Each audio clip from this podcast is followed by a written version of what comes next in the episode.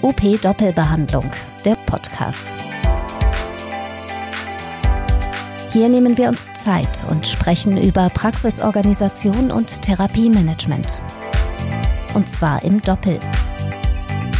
Mit Politikern, Praktikern, Krankenkassen, Patienten, Ärzten, Therapeuten und Ihnen. Herzlich willkommen zu UP Doppelbehandlung. Ich freue mich, dass Sie Zeit haben, heute reinzuhören und begrüße also alle Zuhörer und ich begrüße meine Gesprächspartnerin heute, Frau Dr. Claudia Kemper. Hallo Claudia. Guten Morgen. Hallo Ralf. Und hallo natürlich, liebe Zuhörer. genau, sehr gut, ja. Und ähm, Claudia kenne ich, äh, habe ich kennengelernt, als sie die Herausgeberin des Heil- und Hilfsmittelberichts der Gemünder, Schwäbisch-Gemünder Ersatzkasse war. Eine Krankenkasse, die es gar nicht mehr gibt, richtig? Ja, die ist fusioniert mit der Barmer, also Barmer GEK hieß es damals noch. Und äh, ja, das war eine der, oh nein, das war die erste Kasse, die äh, das Thema Versorgungsforschung für den Heil- und Hilfsmittelbereich damals überhaupt begonnen hat unter der Initiative von Professor Grieske. Und das ist äh, wahrscheinlich auch ein Punkt, auf den wir zu sprechen kommen, dass uns die äh, Ergebnisse eigentlich aus der Versorgungsforschung total fehlen in solchen Zeiten. Ja, aber ihr habt es damals versucht. Ich fand, die Berichte waren gut und ich finde die Berichte heute langweilig und öde inzwischen. Das ist ja mehr Wiedercoin der Routinedaten. Ich finde, du bist als, als damals ja sehr kritisch Herausgeber. Du hast ja auch neue Fragestellungen reingebracht. Ich war ganz erstaunt, dass die Kasse dich hat machen lassen bei manchen Fragestellungen. Und du hast ja auch äh, sehr deutlich gesagt, wo Manchmal es, auch nicht. Ja, okay. Aber du hast ja auch deutlich gemacht, wo es so äh, Fehlversorgung gab. Insofern bist du eine ausgewiesene Expertin für das Thema Versorgung im Heilmittelbereich oder auch Nichtversorgung im Heilmittelbereich. Und deswegen finde ich, bist du die perfekte Gesprächspartnerin für die Frage, was soll man denn sagen oder welche Meinung hat man dann zu dem Fragenkatalog, den Spahn jetzt rausgeschickt hat? Um einen Referentenentwurf für die Neuregelung der Berufe der Physiotherapie rauszuschicken. Ich glaube, wir müssen darüber reden, weil was wir hier machen, wird sicherlich die, die Berufsgesetze der Physiotherapie für die nächsten 20, 30 Jahre maßgeblich bestimmen, oder? Ja, das ist richtig. Also da, da bin ich ganz äh, deiner Meinung. Es müsste eigentlich eine, eine sehr rege Diskussion eigentlich losgehen. Und zwar nicht nur über Vergütung, sondern eben hier in diesem Fall über die Berufsgesetze. Äh, wie äh, soll es mit der Physiotherapie weitergehen und äh, wo wollen wir hin? Also auch äh, sich die Frage zu stellen, äh, genau welche Vision haben wir eigentlich von Physiotherapie? Was wollen wir in Zukunft? Also wenn ich vielleicht schon mal in Rente bin, wo sollen wir dann als Physiotherapie stehen und welchen Wert haben wir insgesamt? Also nicht nur als Profession, was stellen wir uns vor, sondern welchen Wert haben wir für die Gesellschaft, für die Gesundheitsversorgung? Okay, wir können es ja mal, wir können es ja mal anhand des Fragenkatalogs durchgehen, wobei der Fragenkatalog selbst äh, auf mich eher unmotiviert, unsortiert wirkt. Also das, ja, das stimmt. Äh, aber wenn wir über, über eine Reform eines Berufsgesetzes sprechen, dann muss man ja überlegen, warum wollen wir das denn machen? Weil wir finden, dass die Stellung der Physiotherapie, so wie es heute da eingebaut ist, einfach nicht ausreichend ist. Wenn man sagt, okay, was wäre denn ausreichend, da muss man sich einmal überlegen, okay, ja, wie wollen wir denn Physiotherapie in Zukunft machen? Wenn wir jetzt vielleicht damit mal anfangen, und da taucht ja das Wort Direktzugang praktisch sofort auf. Wenn wir jetzt so einen Zeitraum von fünf bis 20, 30 Jahren nehmen, gibt es Direktzugang für alle oder wie läuft das? wo siehst du das? Ja, Blick in die Glaskugel ist mir leider auch verwehrt, ob es denn so kommt. Äh, also wenn du mich nach meiner Vision fragst oder wie ich mir Physiotherapie in Deutschland in Zukunft vorstelle, dann wünsche ich mir das unbedingt. Ähm, und zwar als Stichwort im Grunde äh, den Direktzugang. Und dazu gehören sicher noch ein paar andere Dinge, nämlich eine, eine Profession, die selbstständig, eigenverantwortlich, qualitätsgesichert einen hohen Stellenwert in der Gesundheitsversorgung einnimmt. Und äh, da sind sicher verschiedene äh, Dinge äh, zu nennen, die dann eine Rolle spielen eben. Und dazu gehört sicher auch der Direktzugang. Also mal zu den, äh, der Eingangsfrage, diese, dieses Papier mit den 23 Fragen. Also ich finde es schon ehrlich gesagt ein bisschen traurig, dass man 2021, also ich glaube, wir stolpern jetzt in diesen Zeiten ja über viele Unzulänglichkeiten auch des Gesundheitssystems Beispiel Digitalisierung. Aber ähm, auch dieser, dieses Papier zeigt, ja, wie weit wir eigentlich ähm, auch qualitativ strukturell irgendwo zurück sind. Weil solche unstrukturierten Fragen zu stellen für so ein wichtiges Thema, äh, insgesamt in der Gesundheitsversorgung, so nach dem Motto, äh, sagt mal was dazu. Bildet euch mal eine Meinung und sagt mir das mal und, und ich gucke mal oder wir gucken mal, wie wir das sortieren. Also aus gesundheitswissenschaftlicher oder als wissenschaftlicher Sicht ist das, ja, wie, wie werden die Aussagen denn gewertet? Wird jetzt die Arztmeinung äh, dahingestellt und unsere Meinung dahin? Also wer, wer legt die Dinge nebeneinander und sagt, das bringt was? Also da muss es, äh, denke ich, auch einen wissenschaftlich fundierten Weg geben, wie man zu Antworten findet. Und es gibt genügend Daten und äh, da kommen wir wieder zum Stichwort Versorgungsforschung. Es gibt ja genügend Daten aus dem, leider, leider aus dem europäischen, aber auch darüber hinaus, aus dem Ausland, welchen wichtigen Stellenwert Physiotherapie in der Gesellschaft, in der Gesundheitsversorgung einnehmen kann, wenn sie denn qualitätsgesichert und evidenzbasiert ist. Das ist eben der Knackpunkt. Und ähm, dass wir diese Information, diese Daten in Deutschland nicht zur Verfügung haben, sondern was wir damals gemacht haben, eben mit Kassendaten zu arbeiten, was ja vollkommen unzulänglich ist, dass wir wirklich zeigen, was für einen tollen Job wir jeden Tag an der Bank machen und was wir für unseren Patienten leisten, wie viel Gewinn an Lebensqualität, wie viel äh, weniger äh, AU-Tage und wie viel weniger Medikamente notwendig sind, wenn wir wirklich gut arbeiten. Das, das müsste eigentlich die Basis sein, um solche Fragen zu beantworten. Wenn wir nochmal zurückkommen auf die Glaskugel. Also ich habe verstanden, dass du sagst, okay, wir müssen das begründen. Nun sind wir uns aber wahrscheinlich einig, dass wir bis 30. Juli nicht mehr groß Zeit haben, eine ausgefuchste Evaluation laufen zu lassen und dass dieser Referentenentwurf vermutlich ohne große Evidenz entstehen wird. Würdest du das so auch einschätzen? Also aus Deutschland garantiert. Es gab ja auch schon genügend Reaktionen, auch äh, aus politischer Sicht, aus, äh, aus der Ärzteschaft, die gesagt haben, wenn ihr über Direktzugang redet, das ist ja alles gut und schön, das gilt vielleicht für Schweden oder was weiß ich, aber in Deutschland, naja, das wissen wir nicht. Also solche, das sind Totschlagargumente, ne? das ist klar. Ja. Aber ich glaube, wir haben an dieser Stelle äh, keine andere Wahl, als sofort äh, wirklich gute Wissenschaftlerinnen und Wissenschaftler einzusetzen, zu sagen, wir müssen unsere Meinung zumindest mit Daten Daten, mit guten Daten aus dem Ausland unterlegen und begründen.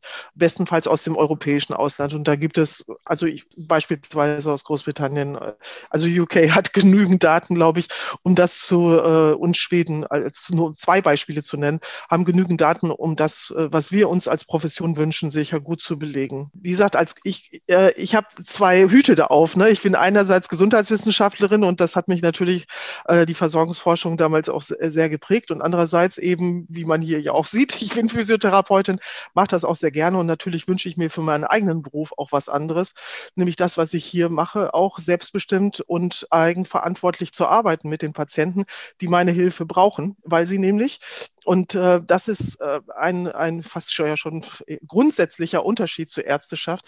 Äh, ich habe das gestern gelesen, ne, dass die Ärzte meinen, sie wären, sie wären ja die Einzigen, die ganzheitlich auf den Menschen gucken können. Das ist ein absoluter Humbug. Also das wissen wir ja alle. Also bitte, äh, da brauche ich auch mit Ärzten hier im Umfeld. Ich kann hier, weiß ich nicht, ein halbes Dutzend fragen, mit denen ich zusammenarbeite, die ich gut kenne. Die sagen, das ist doch Quatsch. Ganzheitlicher Blick. Also wir sind, äh, wir sind Bildergucker. Ja, äh, wir verordnen Medikamente. Wir haben ganz wenig Zeit Zeit und äh, das ist sicher auch ein sehr großes Problem, womit sich die Ärzte ja auch rumschlagen, dass sie keine Zeit haben für Patienten. Und wir sind, das sage ich Schülern oder Studierenden, wir haben die Zeit mit den Patienten, uns den wirklich ganzheitlich anzusehen. Und ähm, ich habe auch mit Ärzten gesprochen, äh, auch einer Vertreterin der, der Studierenden in Deutschland, die ich kürzlich auf einer Tagung traf, die überhaupt kein Problem haben zu sagen, bitte alle Rückenschmerzpatienten aus der Praxis bitte zu euch.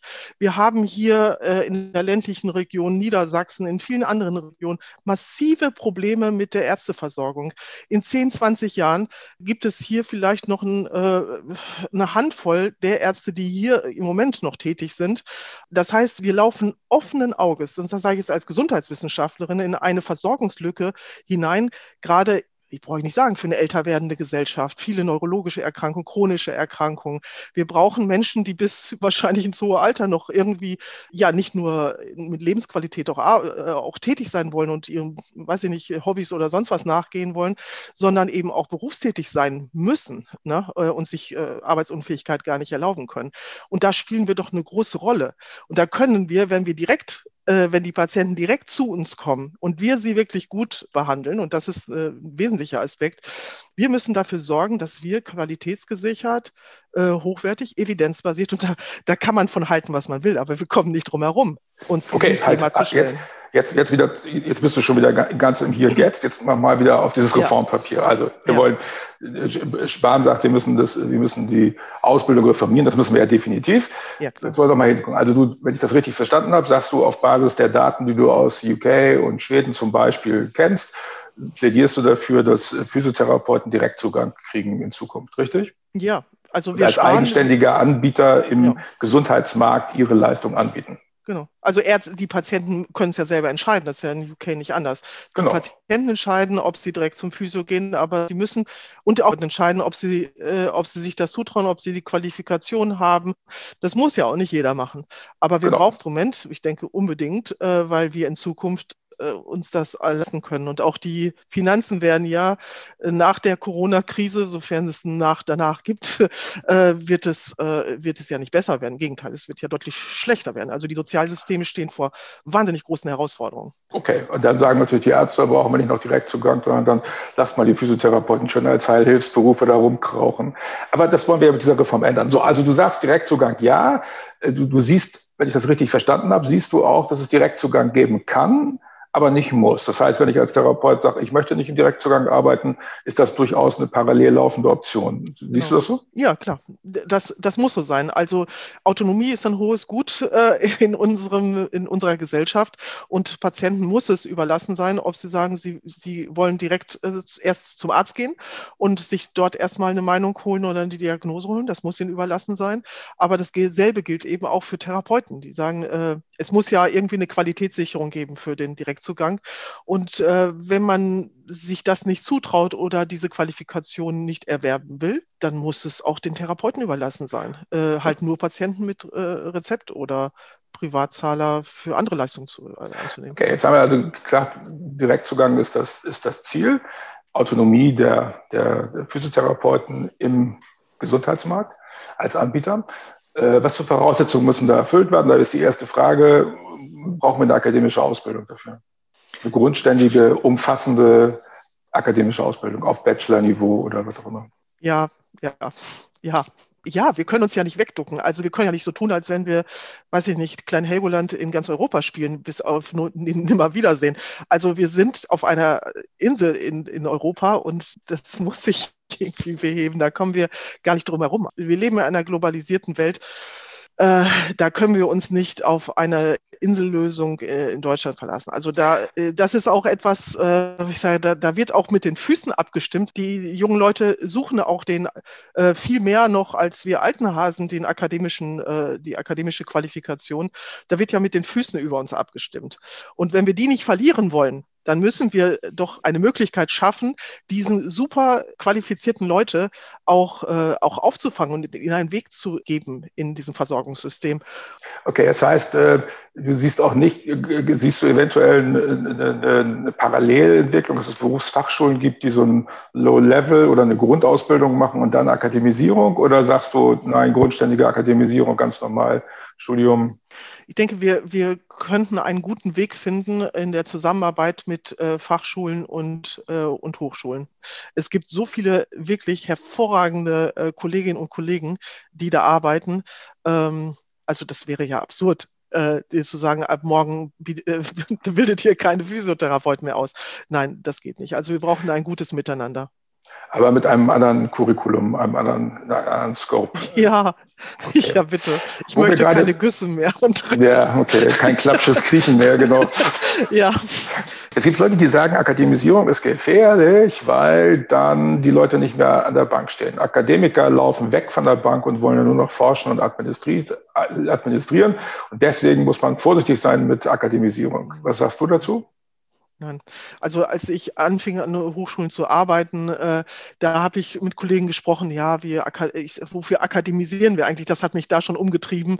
Äh, ist, wir, wir, akademisieren ja nur für Nischen äh, irgendwie so ein bisschen Management und Leitung und hier und da. Äh, ich glaube, auch da wird mit den Füßen über uns abgestimmt. Also die jungen Leute, die jetzt nachkommen, das sehe ich hier im Umfeld, in den Praxen, mit denen wir auch als Schule zusammengearbeitet haben. Äh, also es ist kaum noch irgendwie eine größere Praxis, die ich hier kenne, die äh, nicht irgendwelche Kollegen, junge Leute eingestellt haben, die einen akademischen Abschluss inzwischen haben. Die wollen die wollen, und da bin ich ziemlich sicher, die wollen mit Patienten arbeiten. Denn keiner, äh, also ich nicht und ich glaube auch niemand anders hat den Beruf erlernt, um sich eine goldene Nase zu verdienen. Also das wussten wir alle, sonst hätten wir anders gelernt. Aber wir wollen mit Menschen arbeiten, wir wollen Menschen helfen. Und dafür, äh, die haben sich ja nicht für einen akademischen Weg entschieden, um ja wieder mit Patienten zu arbeiten, sondern sie wollen mit Patienten weiterarbeiten, aber in einem anderen Umfeld, mit einer anderen Wertschätzung und natürlich auch mit einer anderen Vergütung. Ne? Okay, also haben wir Akademisierung. Jetzt können wir nochmal das leidige Thema Zertifikate nehmen. Äh, gehören das, was jetzt üblicherweise als Zertifikatsausbildung äh, hinten rangehängt wird an die Ausbildung, gehört das in die grundständige Ausbildung rein? Ist das Bestandteil der Grundausbildung eines Physiotherapeuten? Äh, das, sind, das sind zwei Dinge. Also äh, ich sage immer, man spricht immer so äh, Zertifikate. Das, das Thema Zertifikate sind zwei Dinge. Es geht einmal um, warum hat man das Zertif warum hat man das überhaupt eingeführt? Es geht um Qualitätssicherung. Wir wollen sicherstellen, dass, was weiß ich, neurologischer Patient beispielsweise von Therapeuten behandelt wird, der sich auskennt. Und sagen wir ehrlich, wer also drei Jahre Ausbildung gemacht hat und draußen hier eine Wald- und Wiesenpraxis ähm, hier auf dem Land einen Schlaganfallpatienten nicht behandeln kann, der hat seinen Beruf verfehlt. Also ich habe auch mit Leitlinien gearbeitet und das weiß ich, das machen viele, viele Kollegen an den Fachschulen genauso. Aber wir haben natürlich durch die Struktur unserer Ausbildung auch qualitative hohe Unterschiede, weil jedes Bundesland andere Regelungen. In einem Land ist es ein Ersatz, im anderen eine Ergänzungsschule, im einen ist es im Landesschulgesetz, im anderen nicht. Also wir haben da einen Flickenteppich, der muss endlich aufgeräumt werden. Und wenn wir äh, eine gute, einheitlich qualitätsgesicherte Ausbildung haben, dann brauchen wir zur Qualitätssicherung äh, da brauchen wir so ein System nicht. Was wir brauchen, ist eine ja, eine, eine Straube der, äh, der Fortbildung. Also wir, wir müssen uns verpflichten, regelmäßig äh, auch an Fortbildung, an auch da wieder, ne, was ist Qualität in der Fortbildung? Also nicht irgendwie einen Katalog aufschlagen und sagen, was ist bei mir in der Nähe oder worauf habe ich gerade Bock oder was war gerade bei Facebook in der Werbung, sondern wirklich qualitätsgesicherte Fortbildung zu machen. Okay, gut, das erwarte dann, ich. Okay, gut, also Zertifikate komplett rein.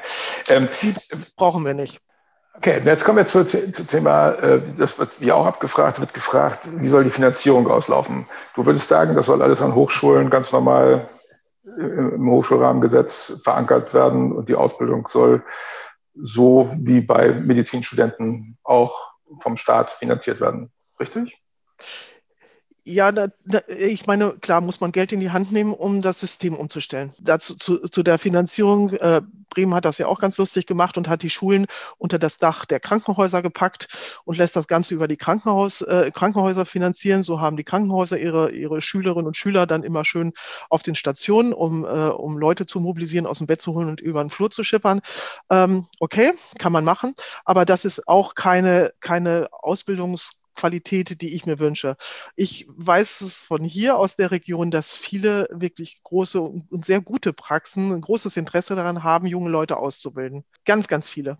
Und äh, da brauchen wir eine Art Fonds, einen, einen Ausbildungsfonds, äh, wo auch jede Praxis äh, quasi seinen Beitrag dazu leistet. Ich finde toll, was die Kollegen da leisten. Der, und da gibt es super Konzepte wie äh, Schülerinnen und Schüler in der Ausbildung, in der praktischen Ausbildung begleitet werden, wie sie vorbereitet werden. Aber da, äh, das ist ja, äh, also da sind die, die Vorgaben, die strukturellen Vorgaben auch der Berufsgesetze ja unterirdisch.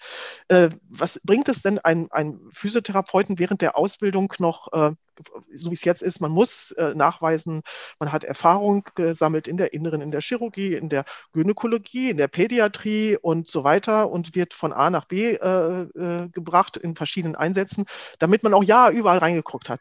Also ich glaube, da können wir aus der äh, Pflegeausbildung einiges lernen, dass man vielleicht auch einen Ausbildungsvertrag mit einer Einrichtung hat. Wenn ich eine, eine, hier ausgebildet würde in einer großen Praxis hier auf dem Land, dann hätte ich chirurgische, orthopädische, neurologische Patienten. Ich hätte auch äh, was Pädiatrisches garantiert dabei. Äh, das muss, ich finde, auch mal reichen. Ne? Wenn ich da drei Jahre gut ausgebildet bin, äh, dann hat die Praxis was davon und die Leute, die nicht ausbilden, die müssen dann halt, wenn sie Fachkräfte in Zukunft haben will, müssen die genauso wie jeder, jede andere Praxis in Deutschland und jede Klinik dafür zahlen und zwar in einen Ausbildungsfonds. Es gibt solche Finanzierungskonzepte, das weiß ich. Die sind, liegen fertig bei da. den Verbänden. Okay, dann werden die es ja hoffentlich ja. vorschlagen. Das wäre das wär cool. Ähm, wie sieht es aus, ähm, wenn wir nochmal rekapitulieren, wer soll Eingang finden in die, in die also was, was ist die Eingangshürde zur Physiotherapieausbildung? Reicht Realschulabschluss, also Realschule gibt es gar nicht mehr, ne? so reicht so mittlerer Bildungsabschluss oder braucht man ein Abitur? Ist das egal? Was müsste ja, aus physiotherapeutischer Sicht die Voraussetzung sein? Das ist äh, der Politik, also das Thema Durchlässigkeit, ne? ist, ist das äh, der Politik sehr wichtig. Äh, und äh, da können wir jetzt als Physiotherapeuten nicht hergehen und sagen, wir nehmen nur noch Abiturienten. Das, damit kommen wir eh nicht durch. Also wir müssen einen Weg der Durchlässigkeit schaffen. Und das ist in der Pflege ja auch so. Wenn ich eine Pflegeausbildung habe, dann habe ich ein Fachabitur und kann studieren. Ja, und das brauchen wir auch. Also wir sind in, im Rahmen der Berufsbildungsgesetze und der Schulgesetze sind wir äh, sind wir nicht, äh, nicht ausreichend berücksichtigt. Also da muss eine, eine Aufwertung auch äh, vor diesem gesetzlichen Hintergrund äh, stattfinden, damit wir mit einer, mit einer Ausbildung auch, äh, der, damit mit einer Ausbildung auch der Weg in einen akademischen Weg geöffnet wird. Ich möchte ganz, ganz ungern, ich, ich habe ganz viele Schüler gehabt, auch äh, von der Realschule, die, die wirklich klasse Therapeuten sind. Die möchte ich gar nicht missen in der Versorgung, um Gottes Willen. Also nur noch Abiturienten den Weg in die Physiotherapie, nein, das, das möchte ich persönlich auch nicht. Aber das heißt, es wir gibt also eine, diesen Kollegen einen Weg eröffnen. Das heißt, wir haben so eine Grundausbildung, wo wir so ein so einen fachausgebildeten Physiotherapeuten haben und dann gibt es dazu ein Add-on nochmal zwei, drei Jahre akademisch. Ist das der Weg, auf den wir hinarbeiten? Das, das könnte ein Weg sein. Es gibt auch äh, Diskussionen darüber, ob man noch, äh, ja, so wie es in England so, so ein Assist, Assistant gibt, ne? ähm, der, der Stück, ja, unter klingt immer so, so degradiert, ne? aber quasi die äh, Patienten vom Physiotherapeuten delegiert bekommt. Das ist jetzt so wie, wie beim Heilpraktiker. Ne? Wenn, ich, äh, wenn ich Diagnose habe, dann kann ich die zu meinem Kollegen, der nicht Heilpraktiker ist, schicken. Also so in der, so ein Konzept ja, äh, es gibt auch, ja, auch andere Ideen, dass man quasi eine, eine praktische Grundqualifizierung schafft, wie man sie auch immer nennen mag, ob man bestehende Berufe dafür nutzt oder, äh, oder einen neuen, wie so ein Ass Assistant schafft. Das ist sicher ein heißes Thema, ähm, aber diese, äh, diese Möglichkeiten und diese Diskussion gibt es. Da, äh, da muss man, denke ich, auch äh, sicher auch in der, äh, in der Community, also in der Gruppe der Physiotherapeuten auch gut diskutieren. Also ich muss sagen, selber, das, ich weiß, das ist ein heißes Eisen, weil äh, viele Kollegen sagen dann, ja, ich, ich bin dann degradiert, wenn ich nicht akademisiert bin. Also es, äh, das muss jedem klar sein. Es muss, egal in welche Richtung es geht, es gibt Übergangszeiten und Übergangsfristen und in dieser und einen Bestandsschutz gibt es auch. Also wer Physiotherapeut ist zu Tag X, der bleibt auch Physiotherapeut, egal welche Ausbildung der hat. Ne? Ähm, das, das muss jedem klar sein. Also da wird keiner degradiert, auch wenn er nicht akademisiert ist. Letztes Thema. Es gibt die Frage 5 des Fragenkatalogs. Die zählt so Dinge auf und da wird gefragt, sollen Physiotherapeuten das eigenverantwortlich machen können oder nicht? Und ich frage jetzt immer und du sagst ja oder nein. Also, sollen mhm. Physiotherapeuten in Zukunft äh, physiotherapeutische Diagnostik inklusive Screening auf Risikofaktoren die Diagnosestellung eigenverantwortlich machen können? Ja. Okay, eigenverantwortliche Festlegung der therapeutischen Maßnahmen inklusive Therapiefrequenz und Dauer? Ja. Klar, irgendwie. Anordnung bildgebender Verfahren? Brauche ich nicht. Okay. Brauche ich nicht.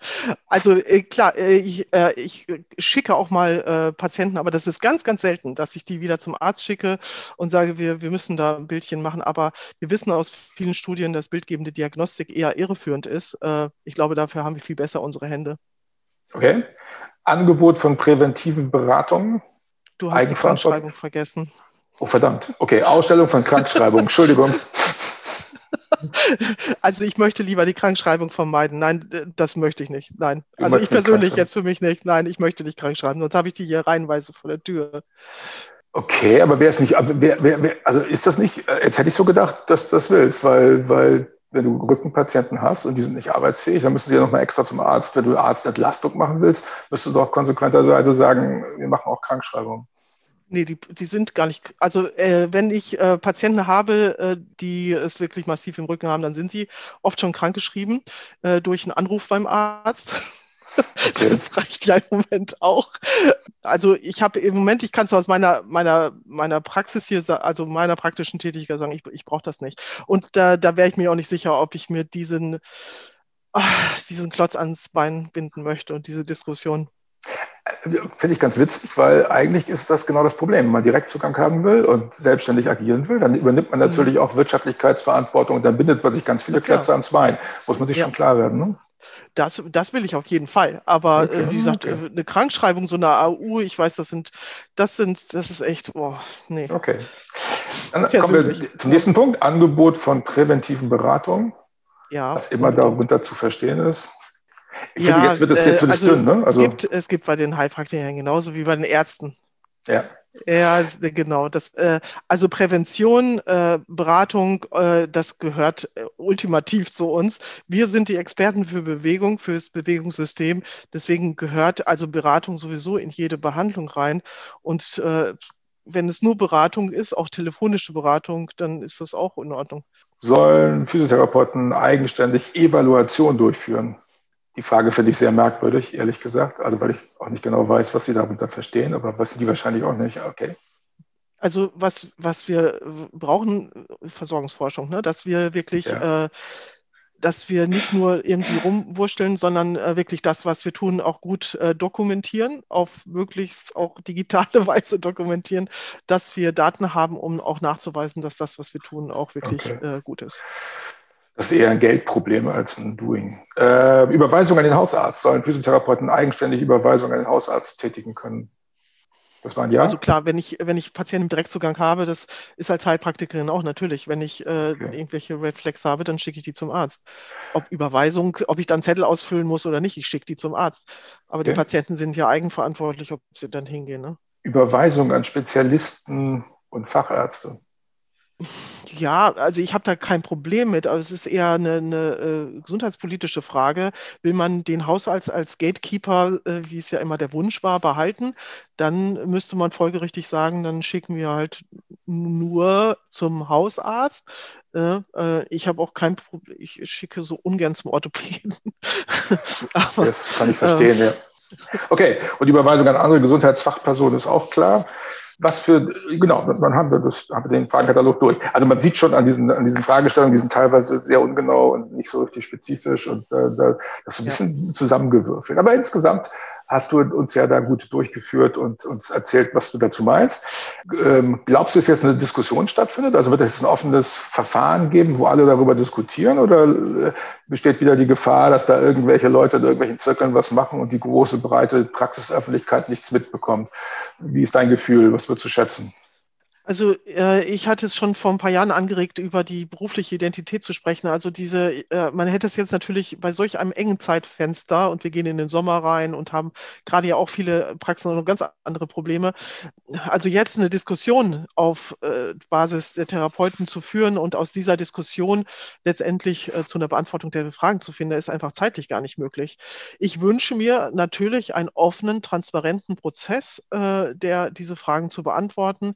Ich wünsche wünsche mir ein, ein gutes äh, Gremium, das diese Fragen, egal an welcher Stelle, auch beantwortet und wie gesagt mit guten Daten hinterlegt. Äh, aber das müsste jetzt auch, wie gesagt, mit, auch mit Fakten, mit Studien äh, belegt zu werden. Da müsste jetzt direkt die Arbeit losgehen. Äh, aber wenn schon die, die Grunddiskussion, um zu diesem äh, Prozess zu kommen, jetzt äh, mangels der Zeit nicht stattfinden kann, dann wünsche ich mir zumindest einen offenen, transparenten Prozess. Perfekt, schönes Schlusswort. Vielen Dank, Claudia, dass du Zeit hattest. Gerne. Schönen Tag noch. Ebenfalls. Das war UP Doppelbehandlung, der Podcast rund um Therapie und Praxis.